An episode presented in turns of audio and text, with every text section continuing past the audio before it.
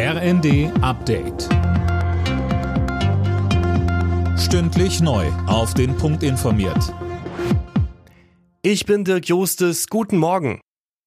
Das Bürgergeld soll heute die letzte Hürde nehmen nach dem Kompromiss im Vermittlungsausschuss. Sollten Bundestag und Bundesrat zustimmen, könnte die Hartz-IV-Reform pünktlich zum 1. Januar kommen. Mehr von Gisa Weber. Das Bürgergeld soll das Leben vieler Menschen verbessern, sagte Arbeitsminister Heil. Unter anderem gibt es höhere Regelsätze und die Bürgergeldbezieher sollen auch mehr Geld dazu verdienen dürfen. Allerdings, die umstrittenen Sanktionen aus Hartz-IV-Zeiten bleiben erhalten. Darauf hatte die Union bestanden. Bezieher müssen also weiterhin mit Strafen rechnen, wenn sie angebotene Jobs ablehnen. Eine erneute Eskalation und absolut inakzeptabel, so hat Bundesinnenministerin Faeser auf den Klimaprotest am Berliner Flughafen reagiert. Aktivisten der letzten Generation hatten sich ans Rollfeld geklebt.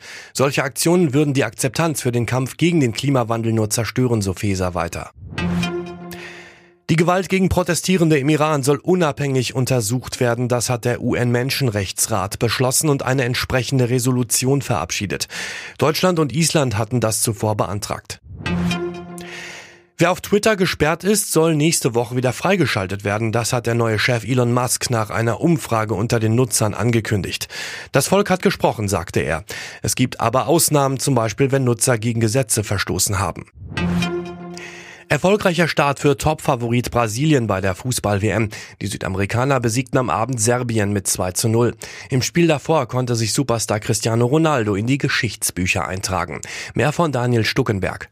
Ronaldo erzielte per Elfmeter das 1 zu 0 für seine Portugiesen gegen Ghana. Er ist damit der erste Spieler, der bei fünf WM-Endrunden trifft. Weiterer Grund zur Freude für Ronaldo, das Spiel gegen Ghana endete mit einem 3 zu 2 für Portugal und bedeutete damit einen perfekten Start ins Turnier. Zuvor war auch die Schweiz mit einem Sieg in die WM gestartet, beim 1 zu 0 gegen Kamerun. Außerdem trennten sich Uruguay und Südkorea 0 zu 0. Alle Nachrichten auf rnd.de